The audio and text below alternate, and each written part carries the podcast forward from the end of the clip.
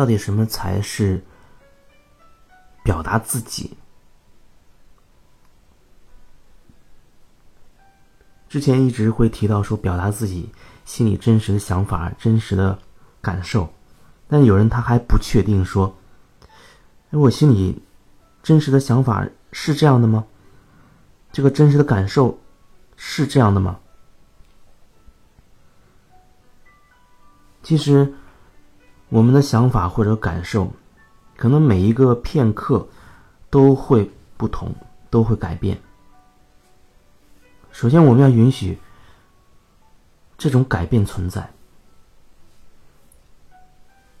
这就像《易经》当中说的那个“易”字儿一样，意思就是说，这世界，这个世界，没有什么是不变的，唯一不变的就是那个“易”，“易”就是改变，改变是恒定的。改变才是一个永恒的，所以我们要接纳自己是可以改变的，允许自己这个片刻的想法和上一个片刻是可以不一样的，不然有可能我们又会开始自责，开始自我批判。哎呀，我怎么这么善变之类的？看清自己。需要一个过程，而且，关于我们内心的那些真实的状态，就真的有时候像剥洋葱一样。我表达出现在的这个心里的真实想法之后，哎，可能过一阵子，也许几天，甚至更久，也许也可能更短。关于那个，我又有一个新的感觉，好像跟之前有所不同了。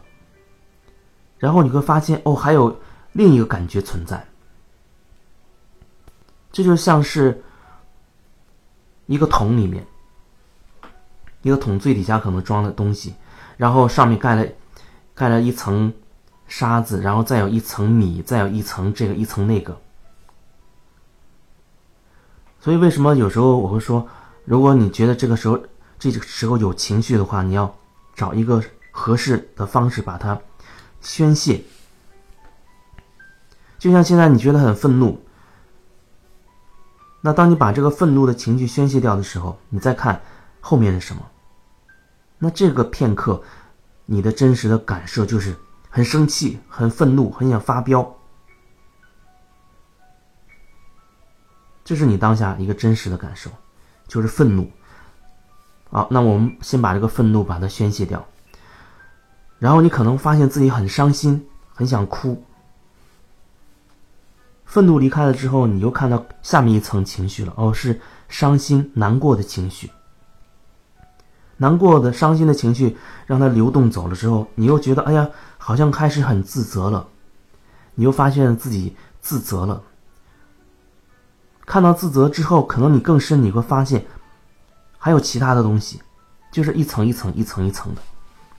所以，所以没有什么，呃，会是。一定的，好像我一直都是只能是这样，只能是这样。当我们开始觉得一个事情只能如此，只能如此的时候，又开始自我设置那个界限了。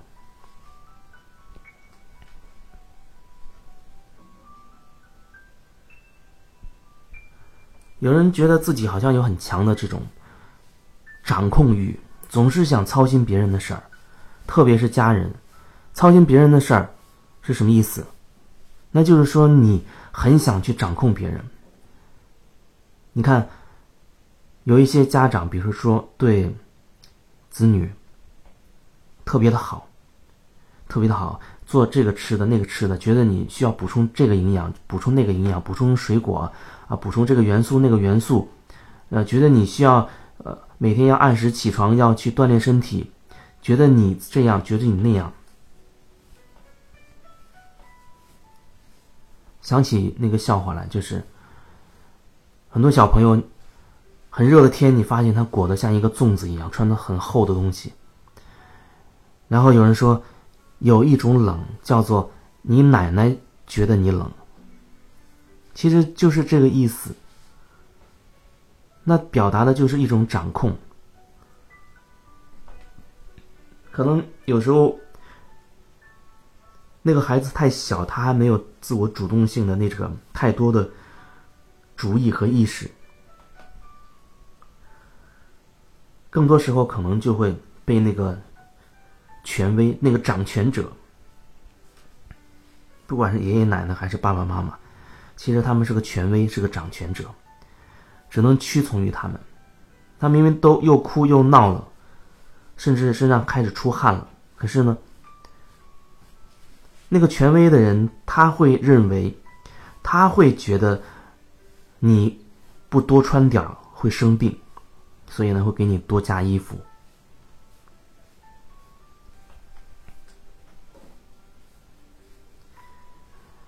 忽然想说的就是，你到底要。怎么样才是真的站在自己的角度表达自己的感受？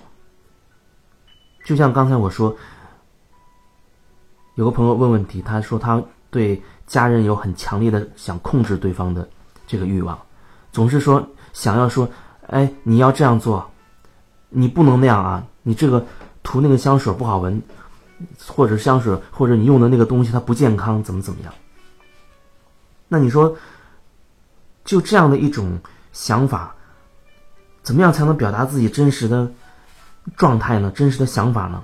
是不是说我就告诉他，你你不要吃那个，那个对身体不好，这就是我的真实想法吗？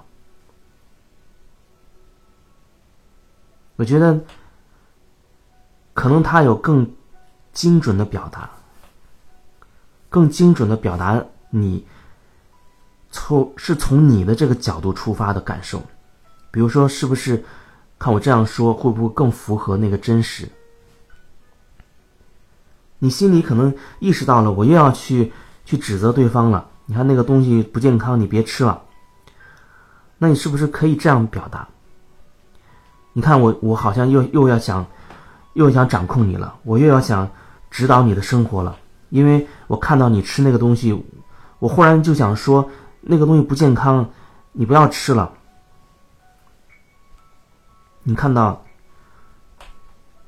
我是这样来表达这件事情的。这件事情它里面有一份觉察，也被同时的表达出来了。就是说，这个东西不健康，你别吃了。同时，我意识到我这样说出去的时候是带着带有一种掌控的信念的，然后我把这一部分也同时表达出去了。所以，我也告诉对方说：“你看，我一看到你吃那个东西，我就想对你说。”哎，别吃了，那个不健康。然后我就这么想，我就意识到，我好像又要控制你生活，呃，控制你这个，控制你那个了。但是我还是想把我的想法说出来，我只是站在我的角度去这么说的。我还会尊重你的选择。就是你在这样带着觉察去说的时候，一点点挖掘自己心里面，哎，现在我有什么感觉？我是想掌控了，那我就告诉对方说：“你看，我这么表达，其实背后是有一种掌控的信念的。但是我还是要把那个话说出来。然后说完之后呢，我既然我已经看到我的掌控了，那我还是要把这个选择权交还给你。我说是这么说了，但是我不会替你做这个决定，我也不会用命令的方式要求你怎么做怎么做。”那你看这样的表达会不会更接近你内在的那个真实的状态？那如果是的话，那你下次你就可以尝试着去看，说话之前，在沟通之前，你你看自己到底到底想要说什么？你想要说的那个背后，它又是一个什么真实的心理状态？这是举了一个实际的例子来说明，怎么样才能把焦点聚焦回自己的内心，去感受自己，同时还要表达出自己内心那个真实的状态。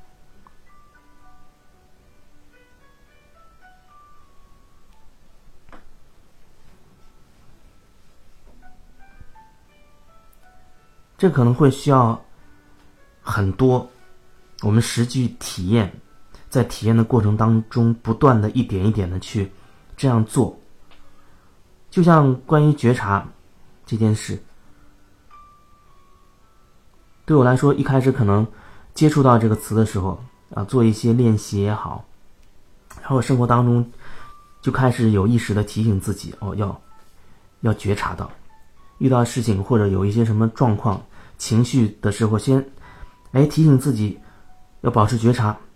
怎么保持觉察？我先回到我的呼吸上，比如说我先。哎，调整一下呼吸，深呼吸一次，这样的话，我的注意力就回到我的身体里面来了，这就是一种觉察。然后我让自己退开半步，再去看我遇到的这个状况。这时候你的情绪不会瞬间就被淹没，瞬间就被带走。